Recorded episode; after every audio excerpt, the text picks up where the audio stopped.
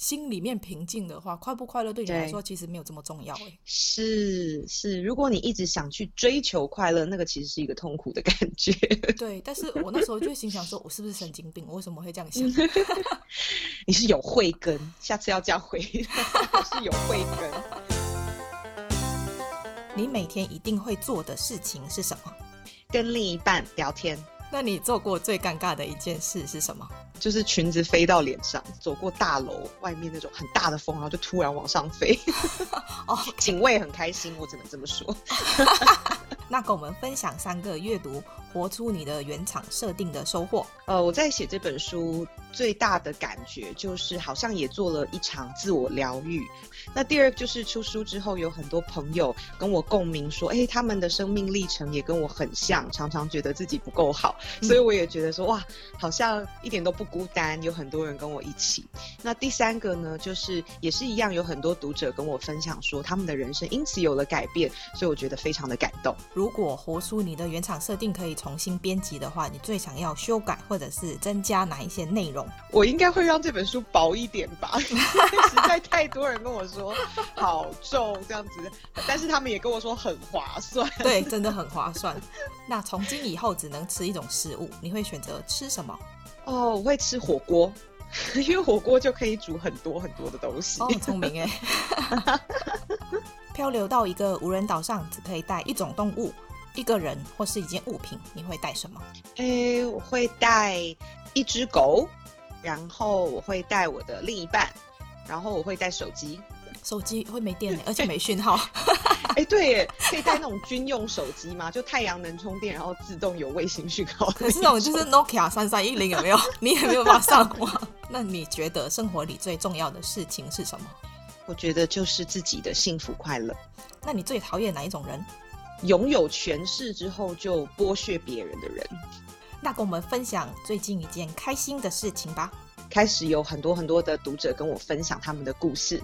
呃，我也遇到一个朋友，他跟我说，他小时候也是被他的父母要求，就是要常常去参加各种比赛。就是得了第一名之后，父母就会很开心，到处在邻里间炫耀说啊，我家小孩子多厉害，多厉害。他以为他这种好胜心帮助他更成功，从来没有享受过那种成功带来的喜悦。这样子，那请用一个形容词描述你自己：容易快乐。哦，这样很好哎，好羡慕啊。那你觉得什么动物最可爱？我很喜欢海獭，然后他们会躺在水面上，这样子好可爱哦。那如果你很想发脾气却不能生气的时候，你会做什么？嗯，我会打开我手机的那种记事本，开始写下我的情绪日记，就写下所有的心情。那你最喜欢别人称赞你的一句话？啊、呃，我真的很信任你。某天在路上遇到好朋友的另一半在外面偷吃，你会选择告诉好朋友吗？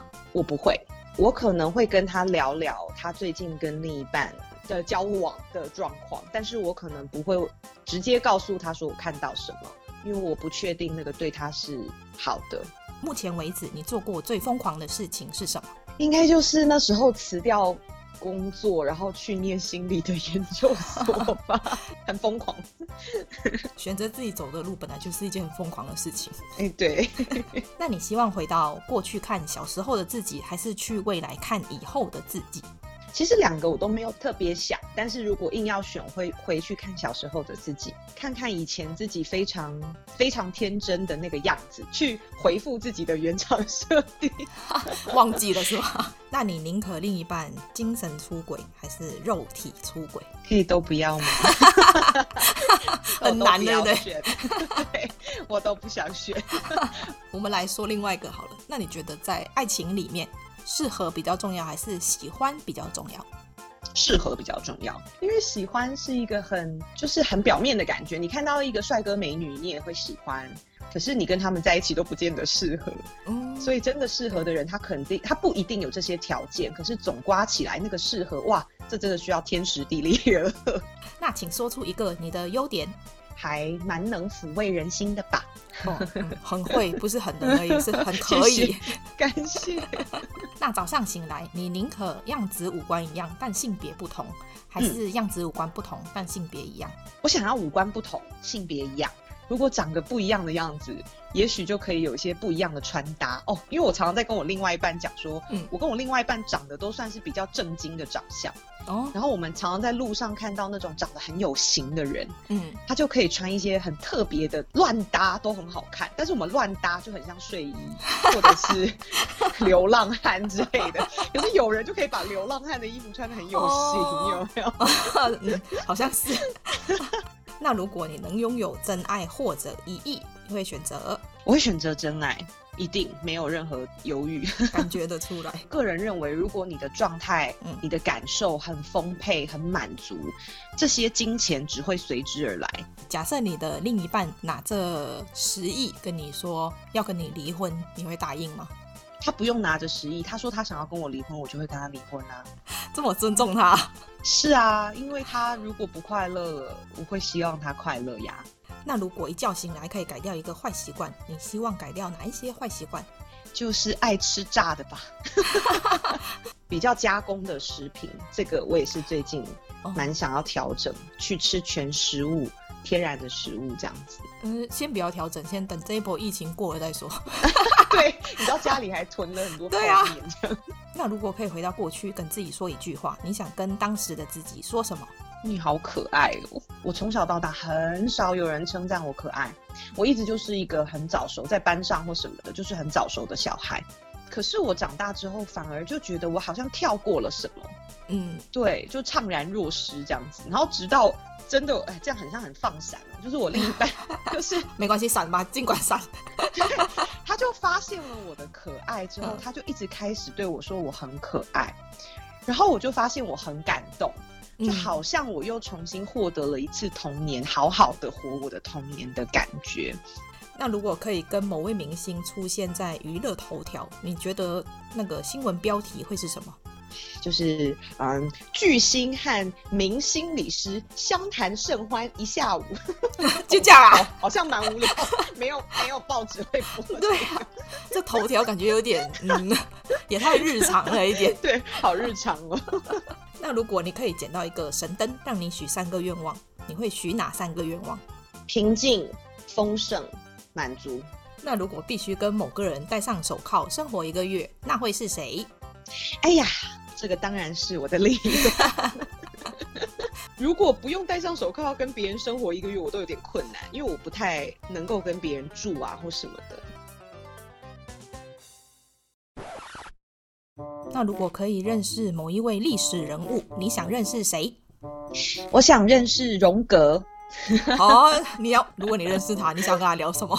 哇，我一定会把他的这些作品里面讲的东西全部都问他一遍。他甚至连神学呀、玄学呀，他都有提到。在当时，在他那个年代，呃，弗洛伊德的年代，这个是不被允许的，因为当时心理学正打入科学界，所以弗洛伊德非常的要求说，我们科学就要有科学的样子。呃，荣格就发现说，我们人的潜意识不光只是我们个人的，还有集体的。像他发现说，比如说我们在世界各地，中国也好，欧洲也好，都有大洪水这个历史的神话。如果我们都不住在一起，当时也没有 Line 可以互相通讯，那我们怎么会有共同的这些记忆呢？所以表示他认为，我们的个人潜意识下面有非常大一块是所谓集体的潜意识。哦，是。光是这个，我就想跟他。聊三年吧，就是很想要知道他的这心路历程，怎么样去呃看见这么整体的部分，因为他对于完整的追求，他觉得我们人是没有办法一个人做讨论，我们一定是活在这个整体世界的系统里面，这些他的眼光是非常宽广的。嗯，在那个年代不简单呢，能够有这种体悟。对，他是被排挤的，啊，他直接被大排挤。嗯，通常都是这样，比较厉害的人都是比较孤独的，一种高处不胜寒的感觉。先知，对，真的。听说上镜的人都在听，我安静，我上镜。你喜欢这一集的内容吗？如果你喜欢我们今天的内容，请在 Apple Podcast 上面给我们五颗星，或者留言告诉我你的想法。订阅、打星、分享的人一生平安。那我们下次见喽，拜拜。